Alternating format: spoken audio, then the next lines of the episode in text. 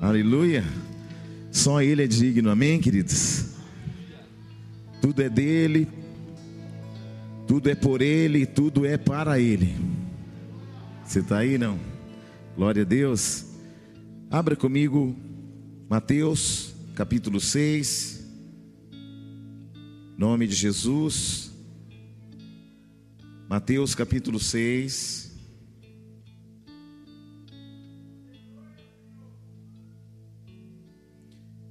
O versículo é 19. Assim que você encontrar, diga glória a Deus. Mateus, capítulo 6, versículo 19 diz assim: Não acumuleis para vós outros tesouros sobre a terra, onde a traça e a ferrugem corroem, onde ladrões escavam e roubam, mas ajuntai para vós outros tesouros no céu, onde a traça nem a ferrugem corrói onde ladrões não escavam nem roubam.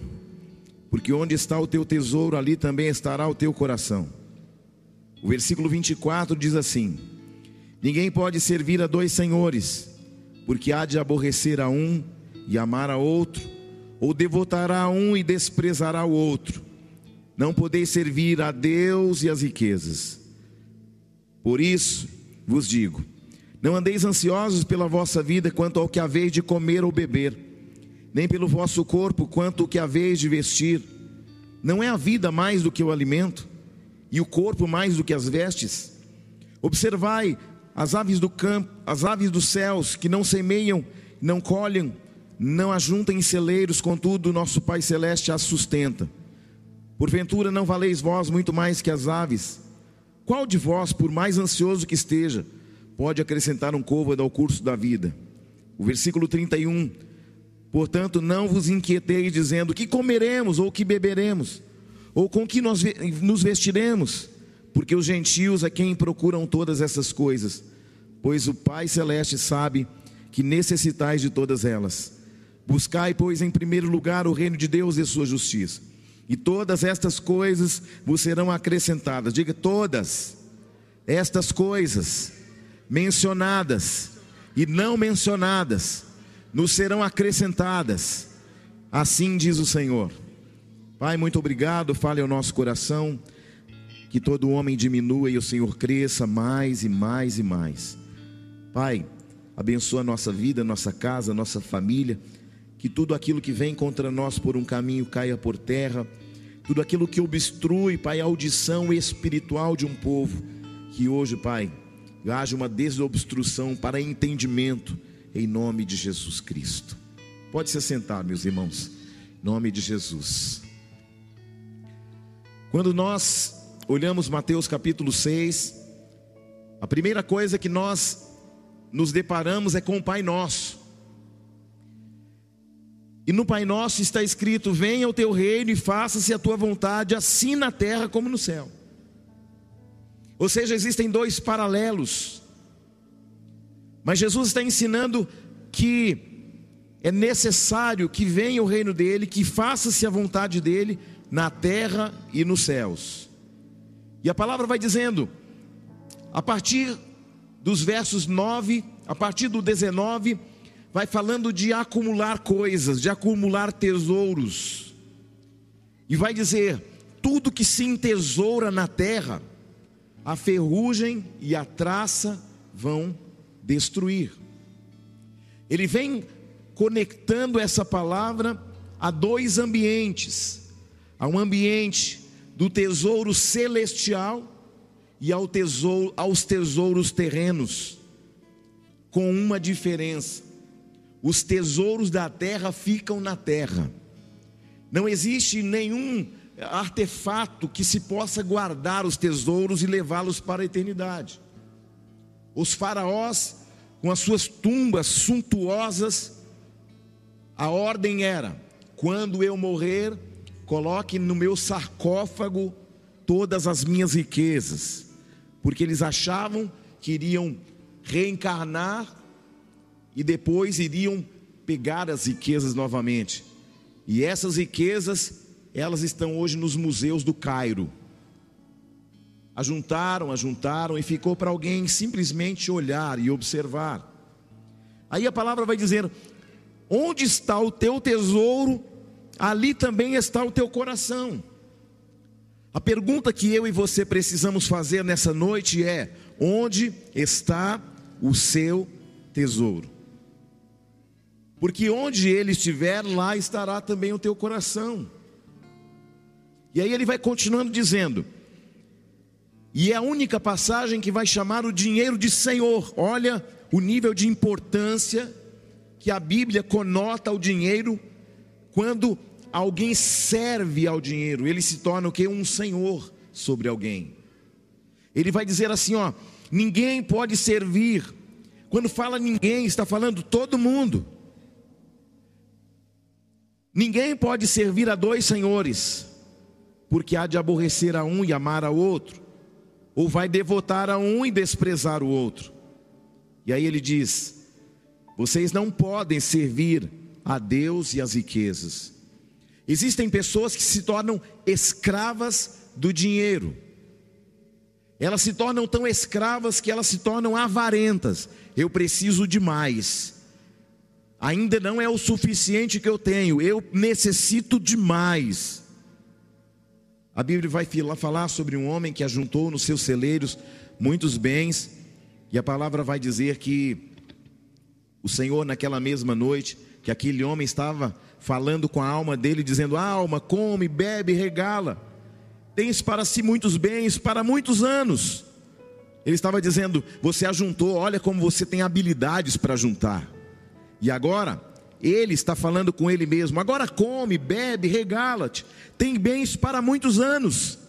E a palavra vai dizer que a voz de Deus vai ecoar da eternidade, dizendo: Louco, essa noite te pedirão a tua alma, a tua alma, e o que você ajuntou para quem será?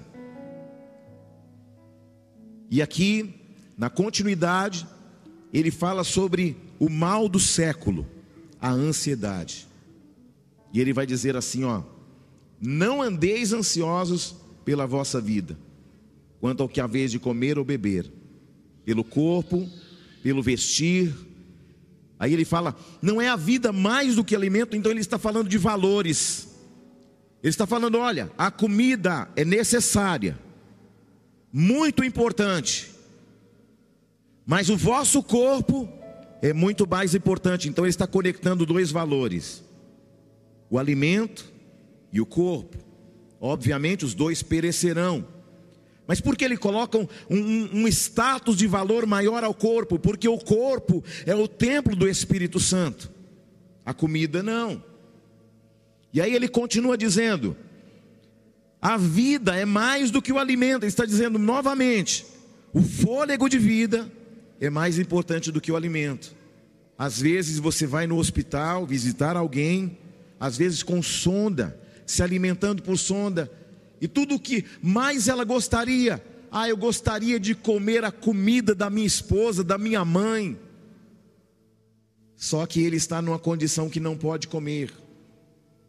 Mas aqui a palavra está dizendo: a vida é mais importante. Olha, falando novamente de valores. A vida é mais importante do que o alimento. E aí ele continua dizendo o seguinte: Aí ele faz uma outra condição de valores. Ele faz uma comparação das aves dos céus e com a sua própria vida. Ele vai dizer assim, ó: Vocês não valem mais do que as aves dos céus? Vocês não valem muito mais do que as aves que voam nos céus. E aí ele faz um comparativo explicativo, dizendo: as aves não plantam, as aves não regam, as aves não têm entendimento. Portanto, vocês valem mais do que as aves, e as aves que não plantam, que não colhem, elas não fazem nada disso, mas o próprio Deus se encarrega de sustentá-las e de alimentá-las. Aí novamente ele fala de valores. E aí ele continua aqui dizendo: Porventura não valeis vós muito mais do que as aves? É uma pergunta que ele está fazendo para você e para mim. E aí ele vai continuar dizendo: Qual de vós, por mais ansioso que esteja, pode acrescentar um côvado ao curso da vida. Ele está dizendo: é impossível o homem aumentar um segundo de sua vida. E ele está dizendo: por que a ansiedade? O que é a ansiedade? O que é a preocupação? A preocupação é ocupar a mente antecipadamente. É quando o amanhã não chegou e a minha mente já está tentando encontrar um meio de resolver o problema de amanhã que ainda não chegou. Você está aí não? Nós precisamos aprender a confiar e a depender total e absolutamente em Deus. E para encerrar, ele fala assim, ó, no versículo 31. Eu vou falar do 30, ele fala assim: se Deus veste as ervas do campo, que hoje existe e amanhã é lançada no forno, quanto mais a vós, homens de pequena fé. Olha, novamente ele fazendo uma comparação entre o homem e a erva do campo. E ele continua dizendo: Não vos inquieteis dizendo o que comeremos, que beberemos, o que vestiremos. E aí ele fala no versículo 32: porque os gentios, existem três tipos de povos. O primeiro são os judeus, o segundo são os gentios, e o terceiro povo é a igreja. Quem é a igreja? A igreja, amém? A igreja, ela é todo judeu convertido ao cristianismo. E todo aquele que era ímpio, que se converte ao cristianismo, deixa de ser gentil para ser igreja. Aí ele está falando, são os gentios que procuram todas essas coisas, ou seja, aquele que não tem a plenitude, aquele que não é filho. Nós somos filhos de Deus, amados de Deus, amém? E Ele não vai de maneira nenhuma deixar você abandonado e não vai permitir que as tuas necessidades sejam maiores do que as suas promessas ou do que os seus provisionamentos. Amém? E para encerrar, ele fala: O vosso Pai sabe que necessitam de todas elas. Todas elas o que? Comida, bebida, vestes, longevidade e sementes. Nós precisamos disso, não precisamos para viver aqui na terra? Sobretudo ele está falando no 33, buscai, pois, em primeiro lugar. O que, que ele está fazendo? Priorize primeiro o meu reino. Ele está falando de ordem de prioridade agora. Ele fala: buscai, pois, em primeiro lugar. Ele está dizendo: priorize primeiro o meu reino e a justiça. E aí ele vem e faz um complemento final com chave de ouro, dizendo: olha só que interessante. Buscar em primeiro lugar o reino de Deus e sua justiça, e todas estas coisas vos serão acrescentadas. Todas o que? Tudo o que você precisar. Porque se você pedir a Deus peixe, Ele não vai dar uma serpente para você. Amém? Glória a Deus. Que essa palavra de oferta leve você a um entendimento profundo de dependência absoluta de Deus. Glória a Deus. Isso que o senhor não falou de dízimo, irmão? Porque assim, o dízimo, eu creio que você que é um cristão genuíno, não precisa a gente falar mais de dízimo. É devolver a Deus aquilo que é dele, pronto. Dízimo é antes da lei. Dízimo é um princípio espiritual e todas as vezes que eu quebro um princípio, um fundamento espiritual, eu fico sujeito às próprias leis de Deus. Amém? o que é oferta? Aquilo que você entrega voluntariamente, com amor, sem constrangimento. Aleluia. Você vai receber um envelope em suas mãos para você ter a oportunidade de semear no reino de Deus. Amém? Em nome de Jesus. Obrigado, irmã Feliz.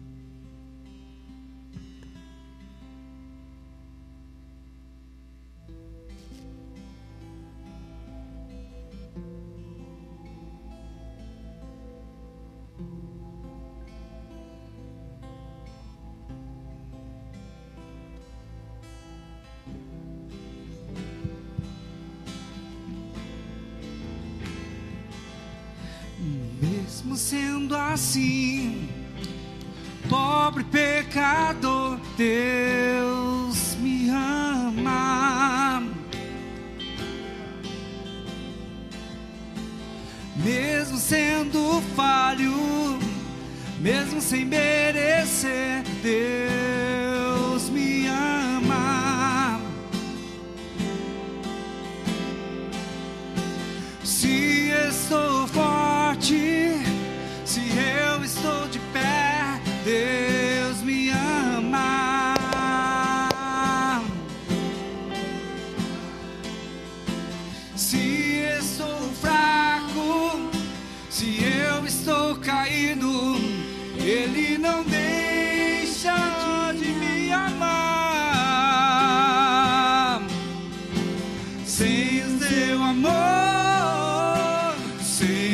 perdão,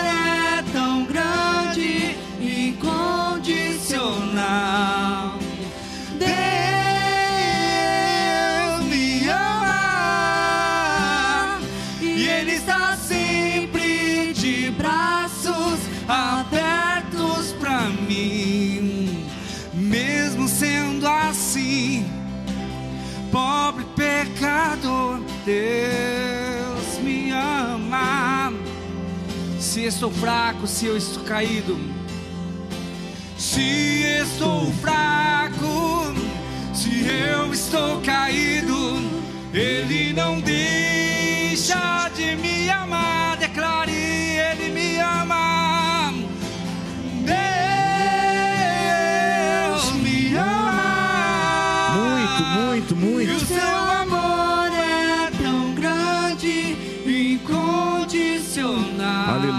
Jesus. Estenda a tua mão sobre o altar, querido, sobre a tua vida financeira.